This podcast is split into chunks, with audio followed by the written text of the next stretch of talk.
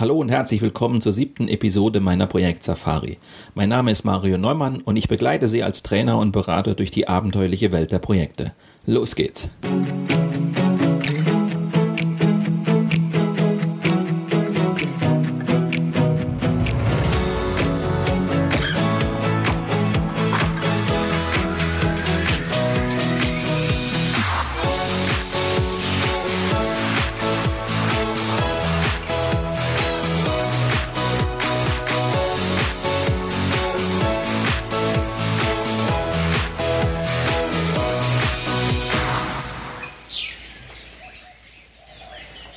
der heutigen Sendung versuchen wir böse Überraschungen zu vermeiden. Denn wer ein Projekt übernimmt, der weiß im Grunde genommen genau, dass hinter jeder Ecke neue Schwierigkeiten auf ihn warten. Trotzdem fallen Projektleiter aus allen Wolken, wenn ein Problem dann tatsächlich auftritt. Das muss nicht sein. Wir sollten uns gegen absehbare Risiken wappnen, anstatt die Augen vor ihnen zu verschließen. In der heutigen Sendung lernen Sie ein einfach handhabbares Risikomanagement kennen, das sich in vier Schritten aufbauen und umsetzen lässt. Außerdem werfen wir einen Blick in die Hitliste übersehene Risiken. Wir betrachten also die häufigsten Risiken, die bei Projekten gerne übersehen oder ignoriert werden. Also bleiben Sie dran und lassen Sie sich inspirieren von der siebten Episode meiner Projekt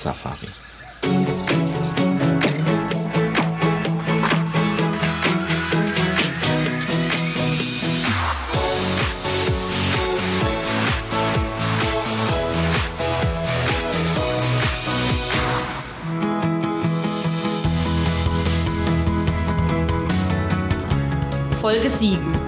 Die Risiken werden gemanagt. Böse Überraschungen vermeiden.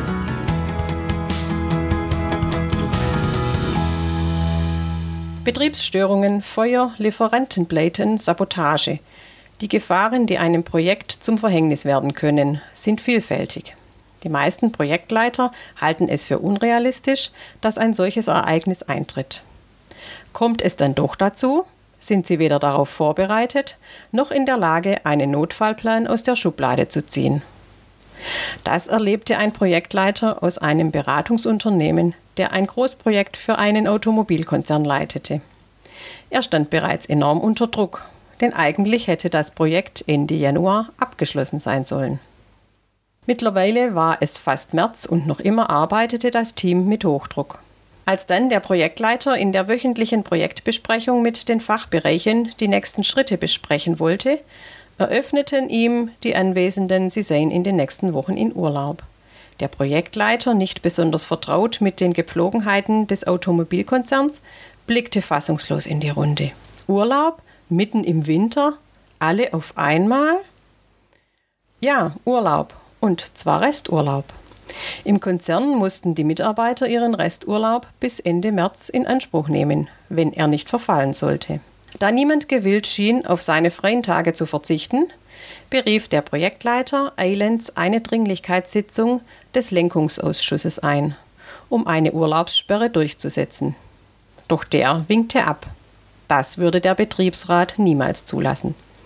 So verzögerte sich das Projekt um weitere vier bis sechs Wochen. Wer Projekte leitet, kennt diese Überraschungen. Wichtige Mitarbeiter fallen aus, sei es durch Unfall, Krankheit oder Kündigung.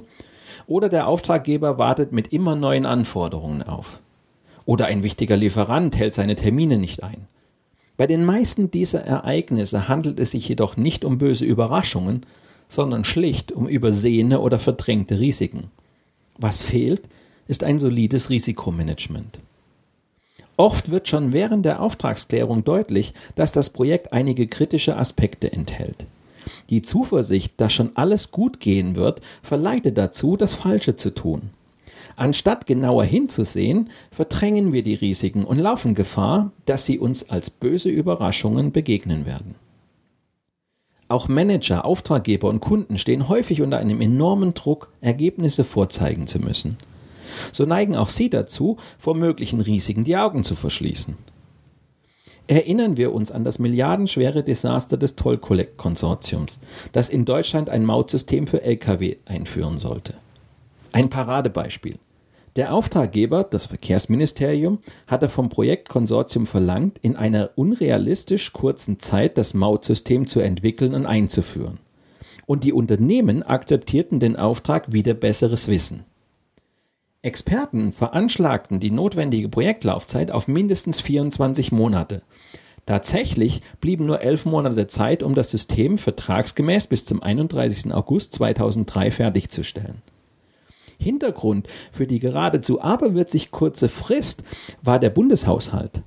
Um die Defizitkriterien der EU nicht noch einmal zu verfehlen, benötigte der Finanzminister die Milliardeneinnahmen aus der Lkw-Maut. Also setzte er seinem Kollegen aus dem Verkehrsministerium die Pistole auf die Brust und drohte ihm mit Etatkürzungen. Sehenden Auges marschierten die Hauptakteure in das Desaster. Die Politik sah die Probleme und stellte sich stur, blind und taub, beschreibt ein Spiegelbericht die Situation. Das Verkehrsministerium verlangte bereits im Frühjahr 2002 von den Betreibern der Technik eine schriftliche Festlegung und bekam sie. In einem Last and Final Offer vom 30. April 2002 akzeptierten die Konzerne Daimler und Telekom eine zwölfmonatige Entwicklungsphase. Diese kollektive Realitätsverweigerung richtete am Ende einen Schaden an, der sicherlich in die Milliarden geht. Das neue Mautsystem wurde am 1. Januar 2005 eingeführt, also nach 26 Monaten. Das Beispiel steht für ein häufig zu beobachtendes Verhalten. Auftraggeber und Manager ignorieren oder verdrängen die Gefahren, lassen sich von unrealistischen Wunschvorstellungen leiten und bürden damit die Risiken der Projektleitung auf. Ich weiß, dass der Termin eng ist, aber es ist absolut unverrückbar, weil er für das Unternehmen sehr wichtig ist, erklärt der Auftraggeber, um dann schnell noch seine Forderung nachzuschieben. Es wäre mir daher lieb, wenn Sie mir nun nicht erklären, warum das schwierig ist, sondern sich an die Arbeit machen. Oft sind diese Auftraggeber mit der Materie nicht wirklich vertraut und unterschätzen den Aufwand, der mit dem Projekt verbunden ist. Das kann doch nicht so schwierig sein. Das Fatale ist, dass der Projektleiter in vielen Fällen entweder selbst die Haltung des Managements einnimmt und die Risiken verdrängt, oder im Unternehmen schnell als Bedenkenträger abgestempelt wird. Hier kann auch die offene und verdeckte Konkurrenz zwischen den Projektleitern im Unternehmen eine verhängnisvolle Rolle spielen. Wer Risiken offen benennt, hat gegenüber den tollkühnen Helden das Nachsehen. Diese wissen zwar auch nicht, wie sie den verlangten Termin halten wollen, doch sie verstehen es, dem Auftraggeber vorzugaukeln, dass die Einhaltung der Termine nur eine Frage des persönlichen Engagements sei. Ein vernünftiges Risikomanagement bleibt bei solchen Geflogenheiten allerdings auf der Strecke. Eine Hitliste übersehener Risiken.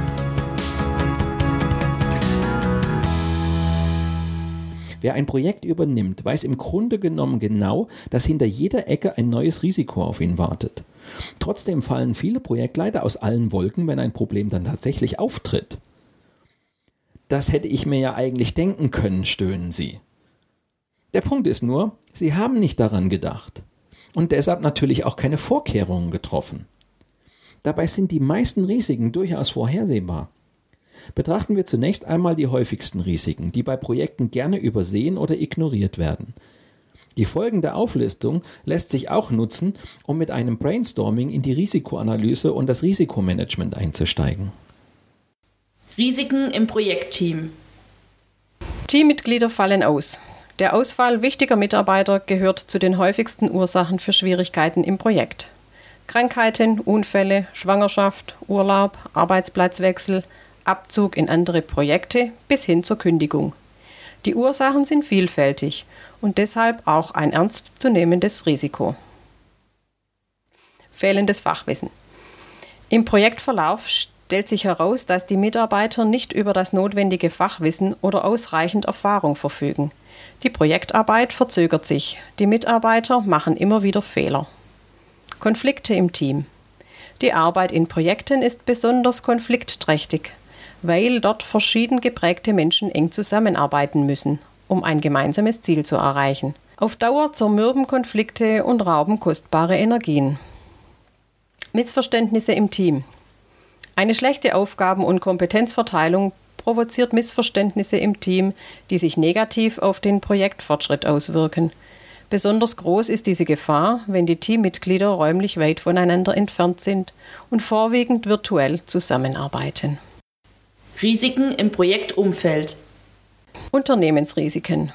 Ein Projekt ist besonders gefährdet, wenn das Unternehmen gegen existenzielle Risiken wie zum Beispiel neue Wettbewerber oder Absatzeinbrüche kämpft und das Management diesen projektfremden Problemen die höchste Priorität einräumt. Fehlende Unterstützung. Das Projekt hat aus Sicht der Geschäftsbereiche eine geringe Priorität und unterstützt nicht die Geschäftsstrategie. Mangelnde Stabilität. Änderungen in der Struktur der Organisation wirken sich schnell auf das Projekt aus. Besonders hoch ist das Risiko, wenn die Organisationsstruktur unklar ist oder sich im steten Wandel befindet. Fehlende Akzeptanz. Dem Projekt fehlt die Akzeptanz im Unternehmen. Zum Beispiel möchte die Geschäftsführung mit dem Projekt Veränderungen durchsetzen, die von den Mitarbeitern nicht mitgetragen werden. Risiken bei der Projektplanung. Zu enger Zeitplan. Die Zeitplanung ist übermäßig optimistisch, Aufwand und Komplexität werden unterschätzt. Dies birgt das Risiko, dass später zugesagte Termine nicht eingehalten werden oder Meilensteine in Verzug geraten. Vergessene Aktivitäten. Bei der Projektplanung wurden wichtige Aktivitäten übersehen. Die Folge davon können negative Auswirkungen auf die Zeit- und Kostenplanung sein. Unklare Zusammenhänge. Ein Projekt ist gefährdet, wenn die Zusammenhänge zwischen Projektphasen, Arbeitsaufwand und Ressourcenverbrauch unklar sind. Fehlinterpretationen. Projektziele oder Inhalte und Ziele von Arbeitspaketen lassen Interpretationsspielräume zu. Damit besteht das Risiko, dass die Ziele von den Beteiligten bewusst oder unbewusst unterschiedlich interpretiert werden und die Projektarbeit unter Zielkonflikten leidet. Risiken bei der Durchführung. Fatale Abhängigkeiten. Ein großes Projekt steht häufig in Abhängigkeit von anderen Projekten im Unternehmen. Verzögern sich diese Projekte oder fallen sie ganz aus, kann dies fatale Folgen für das eigene Projekt haben. Falsche Anforderungen. Widersprüchliche, mehrdeutige oder auch vielfältige Anforderungen ohne Priorisierung können zu Konflikten und Verzögerungen führen. Massive Änderungswünsche. Größere Änderungswünsche des Auftraggebers während der Projektlaufzeit können den Projektplan gefährden. Lange Projektdauer. Eine sehr lange Projektdauer birgt viele Unwägbarkeiten. Kosten für Materialien, Maschinen oder Ressourcen können steigen. Im schlimmsten Fall ändern sich die Verhältnisse so, dass das Projektergebnis nicht mehr benötigt wird. Technologische Risiken. Neue Technologien. Bei innovativen Projekten kommen neue Technologien, Verfahren, Produkte oder Werkzeuge zum Einsatz, die noch wenig erprobt sind und häufig an Kinderkrankheiten leiden. Fehlende Machbarkeit. In Projekten mit komplexen Abhängigkeiten lässt sich nicht wirklich sagen, ob der vorgesehene Lösungsweg überhaupt gangbar ist. Eine geplante Lösung kann sich im Projektverlauf als nicht umsetzbar erweisen. Verfügbarkeit von Ressourcen. Technische Ressourcen wie Werkzeuge, Maschinen, Infrastruktur, Rechenleistungen oder Test- und Integrationsumgebungen stehen nicht wie geplant zur Verfügung. Eignung von Ressourcen. Für die Projektarbeit notwendige Ressourcen wie Entwurfs- und Entwicklungswerkzeuge, Entwicklungsumgebungen, Programmiersprachen, Datenbanksysteme, Hardware oder Maschinen können sich im Projektverlauf als nicht geeignet erweisen. Risikomanagement in vier Schritten. Die Auflistung der häufigsten Risiken macht deutlich, mit Schwierigkeiten müssen wir immer rechnen. Eben darin liegt ja auch der besondere Nervenkitzel eines Projektabenteuers. Doch lehren uns die großen Abenteuer wie Robert Falcon Scott oder Roald Amundsen, ein verantwortungsvoller Expeditionsleiter trifft ganz selbstverständlich Vorkehrungen gegen absehbare Gefahren wie Kälte oder Schneestürme. Das Vorhaben bleibt auch dann noch gefährlich genug, ein Absturz ist weiterhin jederzeit möglich. So sollten auch Sie als Projektleiter sich gegen absehbare Risiken wappnen, anstatt vor ihnen die Augen zu verschließen. Im Folgenden lernen Sie ein einfaches, handhabbares Risikomanagement kennen. das sich in vier Schritten aufbauen und umsetzen lässt. Schritt 1. Risiken erkennen. Gutes Risikomanagement beginnt mit einer möglichst vollständigen Sammlung der Risiken.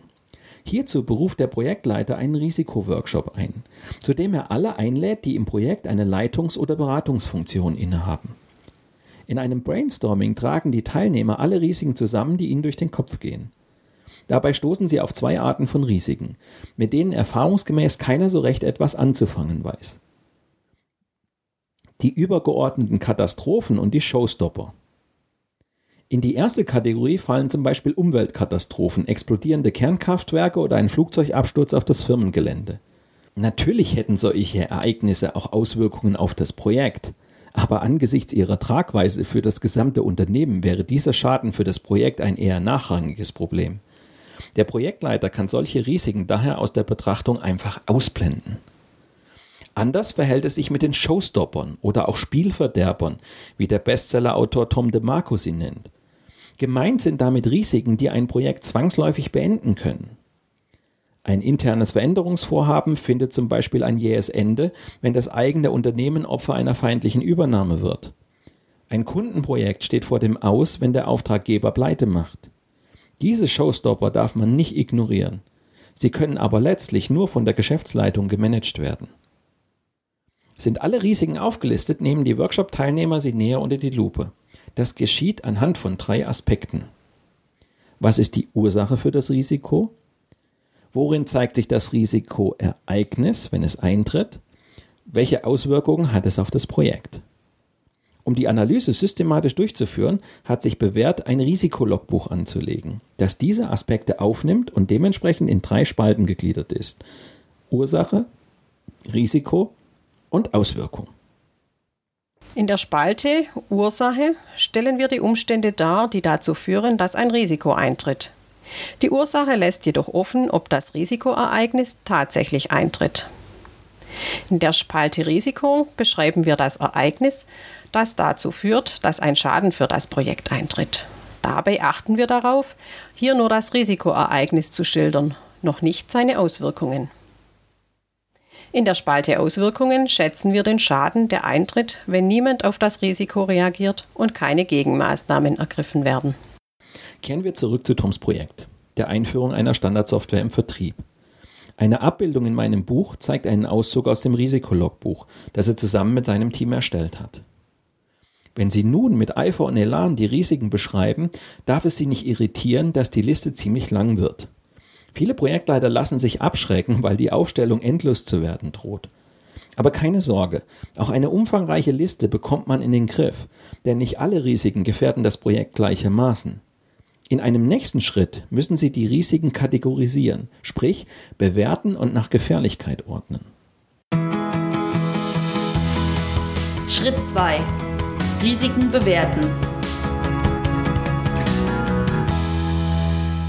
Wenn Sie darüber nachdenken, welche Risiken dem Projekt gefährlich werden können, interessieren nur zwei Aspekte. Wie wahrscheinlich ist es, dass der Risikofall eintritt? Welcher Schaden wird dadurch verursacht? Ein Risiko ist umso gefährlicher, je wahrscheinlicher es eintritt und je größer der daraus entstehende Schaden ist. Also teilen Sie immer im Konsens mit Ihrem Team jedem Risiko eine Wahrscheinlichkeit und eine Schadensklasse zu. Die Ergebnisse dieser Risikobewertung können Sie wieder im Risikologbuch notieren. Wahrscheinlichkeit. In der Spalte Wahrscheinlichkeit schätzen Sie ab, wie wahrscheinlich es ist, dass das genannte Risiko eintritt. Schaden. In der Spalte Schaden schätzen Sie ab, welchen Schaden die in der Risikoanalyse geschilderten Auswirkungen bei Eintritt des Risikoereignisses anrichten. Meistens genügt es, den Schaden anhand von fünf Stufen zu klassifizieren. Sehr gering, gering, mittel, hoch, sehr hoch. Schon diese grobe Kategorisierung trennt die Spreu vom Weizen. Wenn eine etwas differenziertere Betrachtung sinnvoll erscheint, bietet sich eine zehnstufige Skala mit den Schadensklassen 0 bis 10 und einer Wahrscheinlichkeit von 0 bis 100 Prozent an. Tom wählte diese zweite Möglichkeit. Also, was kann passieren? Der Auftraggeber ist in kritischen Situationen nicht verfügbar. Die Wahrscheinlichkeit ist relativ hoch, sagen wir 70 Prozent. Auch der Schaden wäre dann sicher nicht gering, sagen wir 6. Auch in der Projektplanung sehe ich Risiken. Die Aufwände sind beispielsweise zu optimistisch geplant. Die Wahrscheinlichkeit ist nicht hoch, sagen wir 30 Prozent. Der Schaden dürfte aber immens sein, sagen wir 6. Es könnte natürlich auch sein, dass wir Aktivitäten vergessen oder schlicht übersehen. Die Wahrscheinlichkeit ist etwas höher, sagen wir 40 Prozent. Der Schaden dürfte aber nicht ganz so gravierend sein, sagen wir 4. Die Tabellenform wirkt noch recht unübersichtlich. Es fällt schwer, hieraus die richtigen Schlussfolgerungen zu ziehen und geeignete Vorkehrungen abzuleiten. Das ändert sich schlagartig, wenn Sie die Ergebnisse in einer Grafik mit den Achsen Wahrscheinlichkeit und Schaden darstellen. In meinem Buch finden Sie dazu eine entsprechende Abbildung. Anhand der jeweiligen Wahrscheinlichkeiten und Schäden können Sie jedes Risiko in das Schaubild eintragen. Auf einen Blick erkennen Sie nun die wirklich gefährlichen Risiken. Je nach Position auf der Grafik lassen sich folgende Kategorien unterscheiden. Extreme Risiken. Extreme Risiken sind sehr wahrscheinlich und verursachen im Falle ihres Eintretens einen hohen Schaden. Existiert ein solches Risiko, stellt sich die Frage, ob man das Projekt überhaupt in Angriff nimmt. Der Projektleiter sollte dies mit dem Auftraggeber klären. Große Risiken. Große Risiken verursachen zwar einen großen Schaden, sind aber nicht sehr wahrscheinlich. Meist lohnen sich vorbeugende Maßnahmen nicht, doch sollte ein Notfallplan existieren, um im Falle eines Falles den Schaden zu begrenzen. Mittlere Risiken. Mittlere Risiken verursachen zwar keinen großen Schaden, ihr Eintritt ist jedoch wahrscheinlich. Der Projektleiter muss mit ihnen rechnen, was bedeutet, dass er sich mit ihnen beschäftigen und meist auch präventive Maßnahmen ergreifen sollte. Kleine Risiken. Bei kleinen Risiken sind Schaden und Eintrittswahrscheinlichkeit sehr gering. Der Projektleiter kann sie vernachlässigen und sich, sollten sie denn doch eintreten, später um sie kümmern. Schritt 3. Vorkehrungen treffen. Die Risiken sind analysiert und bewertet. Projektleiter und Team haben sie auf der grafischen Übersicht vor Augen und stellen nun die Frage, welche Vorkehrungen sollen wir treffen, welche Maßnahmen ergreifen? Für jedes Risiko stehen prinzipiell vier Strategien zur Verfügung. Der Projektleiter versucht durch Präventivmaßnahmen das Risiko zu verhindern. Der Projektleiter definiert einen Notfallplan um den möglichen Schaden zu reduzieren, wenn der Risikofall doch eintritt. Der Projektleiter überträgt das Risiko per Vertrag an einen Dritten, beispielsweise an einen Lieferanten, der für etwaige Folgen aufkommt. Der Projektleiter verzichtet auf Maßnahmen, um das Risiko abzuwenden. Auf den ersten Blick bestechen die Strategien Verhindern und Übertragen. In der Praxis erweisen sie sich jedoch oft als teuer oder lösen das Problem am Ende doch nicht. Die meisten Risiken lassen sich mit vertretbaren Maßnahmen jedoch auf ein akzeptables Maß reduzieren. Mit der Strategie akzeptieren sollte der Projektleiter hingegen zurückhaltend umgehen. Schließlich gibt es ja auch noch die Risiken, die er bei der Analyse nicht erkannt hat und damit zwangsläufig akzeptiert. Kommen wir noch einmal auf die Positionierung der Risiken in der Abbildung zurück. Vernachlässigen können wir die kleinen Risiken. Doch wie sollten wir die extremen, großen und mittleren Risiken managen? Extreme Risiken stellen, wie gesagt, das Projekt an sich in Frage. Als Projektleiter sollten Sie hier ehrlich zu sich selbst sein. Wenn Sie nach eingehender Prüfung zu dem Ergebnis kommen, dass das Projekt zu riskant ist, sollten Sie den Mut aufbringen und das Thema mit dem Auftraggeber besprechen. Das gilt natürlich in besonderem Maße für Kundenprojekte, bei denen ein Scheitern schnell das Unternehmen insgesamt schädigen kann. Entscheidet sich der Auftraggeber, das Projekt dennoch zu realisieren, stellt sich die Frage, wie Sie mit dem extrem großen Risiko umgehen. Die Antwort, Sie definieren es um. Ein Risiko, bei dessen Eintreten das gesamte Projekt zu scheitern droht, ist auf der anderen Seite auch ein entscheidender Erfolgsfaktor. Liegt das Risiko zum Beispiel in einem extrem knappen Zeitplan, also letztlich darin, den Endtermin zu überschreiten, lässt es sich zum Erfolgsfaktor absolute Termintreue von Anfang an umdeuten. Diesen Erfolgsfaktor können Sie nun in den Mittelpunkt rücken, notfalls indem Sie sich täglich mit dem Auftraggeber abstimmen. Große Risiken treten zwar nur selten ein, verursachen aber einen großen Schaden. Während Sie sich privat ganz selbstverständlich gegen Sturm, Hagel, Unfälle und andere Schäden versichern, vernachlässigen Sie als Projektleiter allzu leicht solche Versicherungen und gefährden damit auf fahrlässige Weise den Projekterfolg. Die Möglichkeiten, ein Projekt gegen Risiken zu versichern, sind vielfältig. So können Sie bei Lieferverzug eine Konventionalstrafe vereinbaren, um die entstehenden Mehrkosten aufzufangen. Andere Möglichkeiten sind Alternativlieferanten, Backup-Systeme, Outsourcing von Projektarbeiten oder Vertretungsregelungen für wichtige Projektmitarbeiter. Alle diese Maßnahmen lassen sich nur zu Beginn des Projektes ergreifen. Wenn es brennt, ist es hierfür zu spät. Auch im Privatleben können Sie schließlich keine Gebäudebrandversicherung mehr abschließen, wenn die Flammen schon aus den Fenstern schlagen. Fehlt für ein Risiko eine geeignete Versicherungsmöglichkeit, sorgen Sie für Notfallpläne. Damit lässt sich der Schaden zwar nur begrenzen, aber mit etwas Glück das Projekt noch retten. Ein Notfallplan verschafft zumindest den Spielraum, im Eintrittsfall auf die neue Situation einzugehen und sich bei Bedarf weitere Maßnahmen zu überlegen.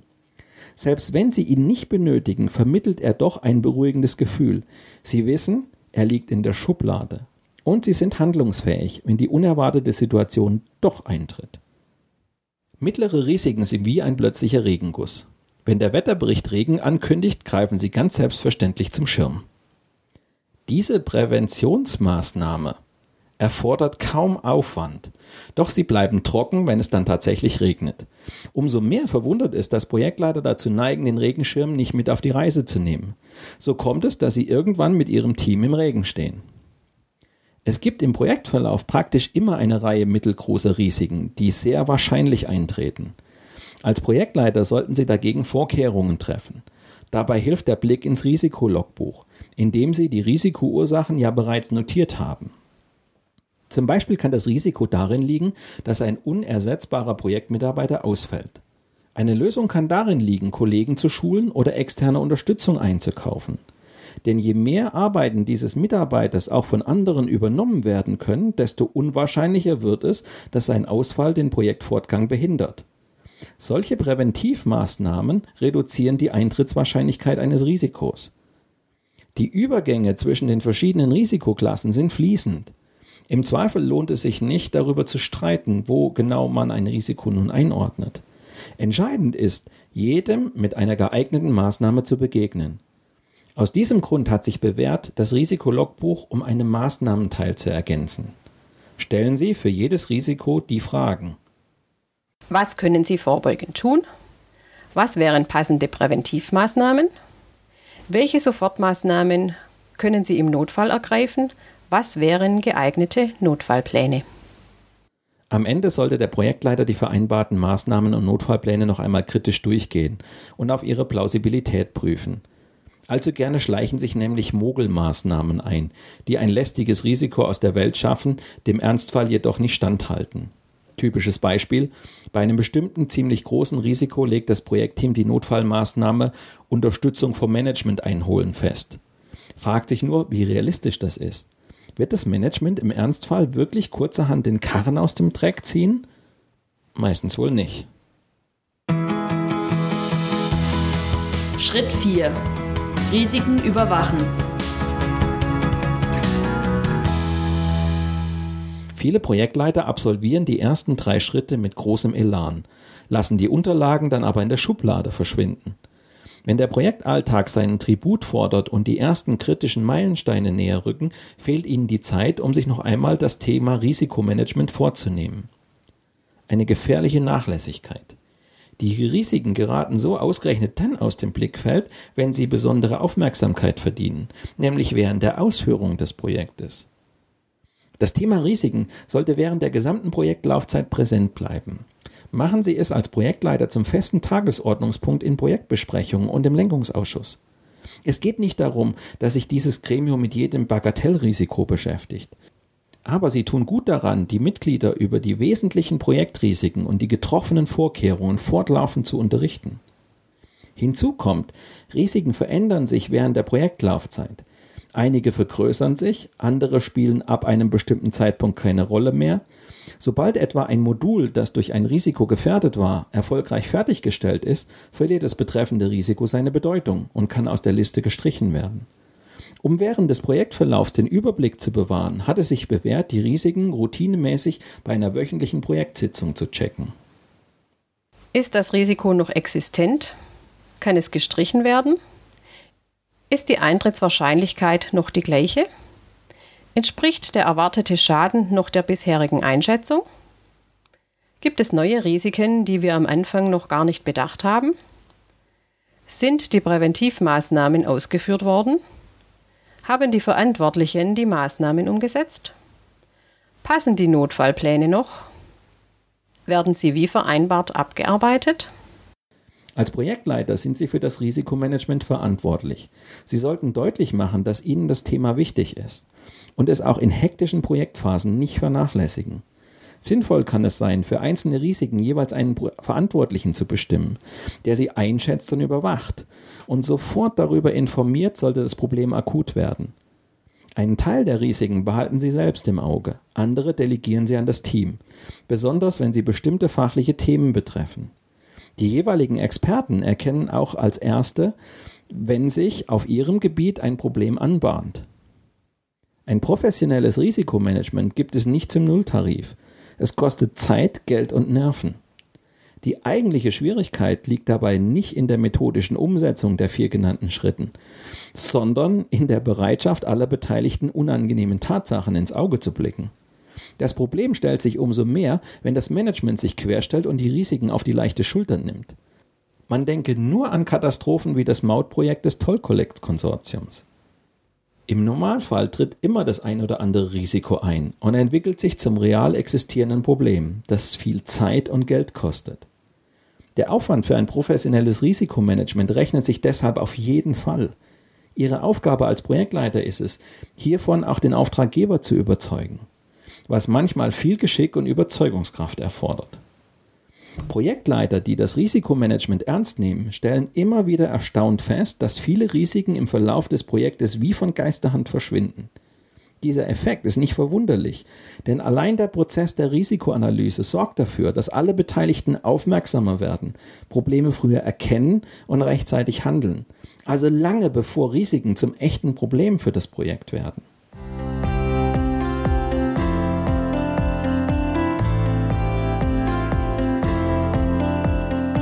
Tom notiert derweil in seinem Tagebuch.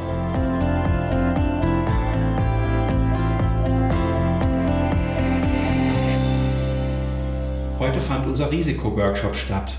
Ich habe alle wichtigen Teammitglieder eingeladen, dazu die Kollegen aus dem Fachbereich. Auch mein neuer Auftraggeber Eberhard war dabei. Ich hatte mir lange überlegt, ob ich ihn einladen soll oder nicht. Was will der denn hier? wollte Karin von mir wissen. Bist du von allen guten Geistern verlassen? Wir können doch nicht alle Risiken vor ihm ausbreiten. Warum nicht?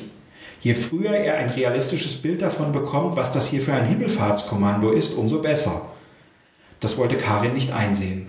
Kopfschüttelnd drehte sie mir den Rücken zu und setzte sich hin. Als ich die Anwesenden begrüßt und kurz erklärt hatte, worum es in dem Workshop ging, wollte ich mit dem Brainstorming beginnen. Doch keiner rührte sich. Offensichtlich wagte sich in Anwesenheit von Eberhard keiner aus der Deckung, um mit der Wahrheit rauszurücken. Zum Glück hatte ich eine Idee in petto. Ich forderte die Anwesenden dazu auf, einmal besonders destruktiv zu denken. Sie sollten mich als Anwalt des Teufels sehen, der daran interessiert ist, dass das Projekt scheitert. Ich wüsste deshalb gerne die besten Tipps, wie man das Projekt zu Fall bringt. Drei Fragen schrieb ich an die Tafel. Was müsste man tun, um das Projekt zu sabotieren? Was müsste passieren, damit wichtige Dinge nicht funktionieren? Was könnte man tun, um das Projekt zu verzögern oder zu verteuern? Nun kam Stimmung in die Bude. Besonders die ewigen Pessimisten und die Schwarzseher erwiesen sich als höchst aktiv. Was denen alles einfiel. Ich kam kaum nach, die zahlreichen destruktiven Ideen aufzuschreiben. Der Trick dabei? Hinter jeder Sabotageaktion, die mir die Teilnehmer nannten, steckte ein potenzielles Risiko. Mit ein wenig Umformulieren erarbeiteten wir auf diese Weise eine ansehnliche Risikoliste. Jetzt zahlte sich die Anwesenheit von Eberhard in zweierlei Hinsicht aus. Zum einen war er sichtlich beeindruckt von den zahlreichen Risiken, die in dem Projekt stecken, für das er ja nun einmal mitverantwortlich ist. Ich glaube, er wurde sich erst heute seiner Verantwortung bewusst, die er als operativer Auftraggeber für die nächsten zwölf Monate trägt. Zum anderen beteiligte er sich selbst an der Diskussion. Da er die Gegebenheiten im Vertrieb viel besser kennt als wir, machte er mich auf einige Risiken aufmerksam, die mich später völlig unvorbereitet getroffen hätten.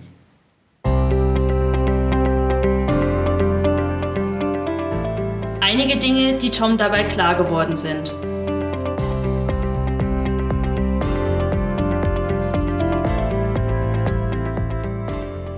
Dich direkt nach der Auftragsklärung, worauf du auf jeden Fall achten musst. Schon jetzt werden wichtige Risiken sichtbar, die später unbedingt ins Risikomanagement einbezogen werden müssen. Nutze die Schwarzseher im und ums Team für die Risikoanalyse. Sie haben eine besondere Gabe, Risiken zu erkennen und vorauszusehen, wo im Projekt Schwierigkeiten auftauchen könnten. Schaffe eine vertrauensvolle und offene Kultur und ermutige dein Team, Risiken offen anzusprechen. Keiner darf den anderen kritisieren, wenn er ein Risiko vorträgt. Wenige Risiken deuten keineswegs auf ein stabiles und sicheres Projekt hin. Ganz im Gegenteil. Stabil ist ein Projekt mit vielen identifizierten Risiken. Denn nur wenn ich die relevanten Risiken kenne, kann ich Vorkehrungen treffen und die Risiken im Auge behalten. Es empfiehlt sich, den Auftraggeber frühzeitig mit den Risiken des Projektes zu konfrontieren, anstatt ihm die Wahrheit scheibchenweise in homöopathischen Dosen zu verabreichen. Bei alledem ist mir klar, es lassen sich niemals alle Risiken erfassen, geschweige denn beseitigen. Ich darf deshalb nicht meine Zeit damit vergeuden, auch noch das letzte Risiko aufspüren zu wollen. Es kommt der Punkt, an dem man den Sprung ins Ungewisse wagen muss. Das Projekt bleibt ein Abenteuer.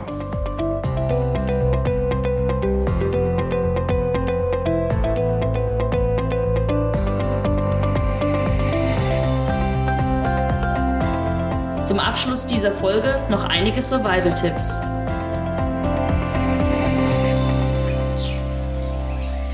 Projektarbeit ist spannend, weil sie sich jenseits der täglichen Routine bewegt.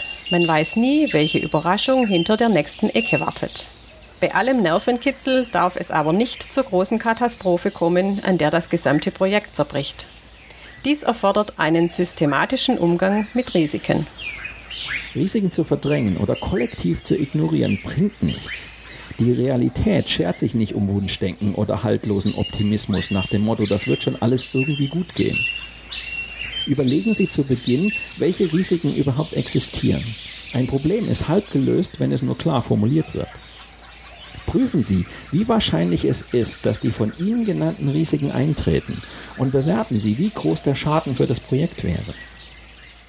Führen Sie geeignete Maßnahmen durch, um die Risiken zu senken. Legen Sie dabei ein besonderes Augenmerk auf Risiken, die schwerwiegende Folgen haben können. Setzen Sie Ihren Auftraggeber über die bestehenden Risiken in Kenntnis. Ihr Auftraggeber ist gemeinsam mit Ihnen für das Projekt verantwortlich. Bagatellisieren Sie ein Risiko nicht. Nur wenn Sie die Gefahrenpotenziale ehrlich analysieren, können Sie dem Risiko erfolgreich begegnen. Seien Sie ehrlich zu sich selbst. Falls Sie nach eingehender Prüfung feststellen, dass das Projekt zu risikoreich ist, sollten Sie den Mut haben, es abzulehnen. Diese und viele weitere Survival-Tipps können Sie auch in meiner Projekt-Safari-App nachlesen. Auf knapp 500 digitalen Karteikarten finden Sie geballtes Wissen, Survival-Tipps und Rüstzeug, um sich gut auf ein anstehendes Projekt vorzubereiten, aufkommende Hürden im Projekt zu überwinden und Ihre Projektziele sicher zu erreichen. Sie erhalten die App für Ihr Tablet kostenlos bei iTunes und im Google Play Store. Weitere Informationen zu mir und meiner vielfältigen Arbeit als Trainer und Berater finden Sie auf meiner Internetseite unter www.projektsafari.de. Und wenn Sie Anregungen oder Fragen haben oder einfach nur mit mir ins Gespräch kommen wollen, dann rufen Sie mich an oder schicken Sie mir eine E-Mail.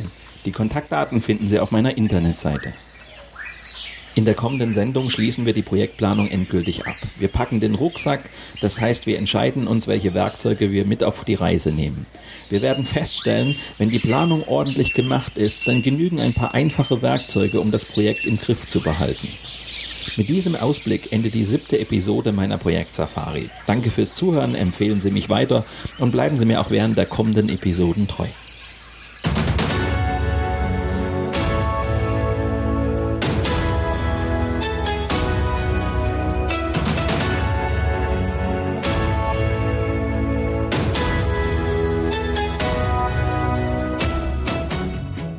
Projektsafari gibt es immer dann, wenn Sie wollen. Zum Frühstück, im Auto auf dem Weg zur Arbeit oder abends auf der Couch. Nur zum Einschlafen ist die Projektsafari nicht zu empfehlen. Viel zu informativ. Wenn Sie das alles noch einmal in Ruhe nachlesen möchten, dann empfehlen wir Ihnen das gleichnamige Buch aus dem Campus Verlag. Weitere Folgen dieses Hörbuchs finden Sie in unserem Blog unter projektsafari.de, bei iTunes oder in einigen anderen Podcast-Plattformen. Und neue Episoden gibt es jeden Freitag.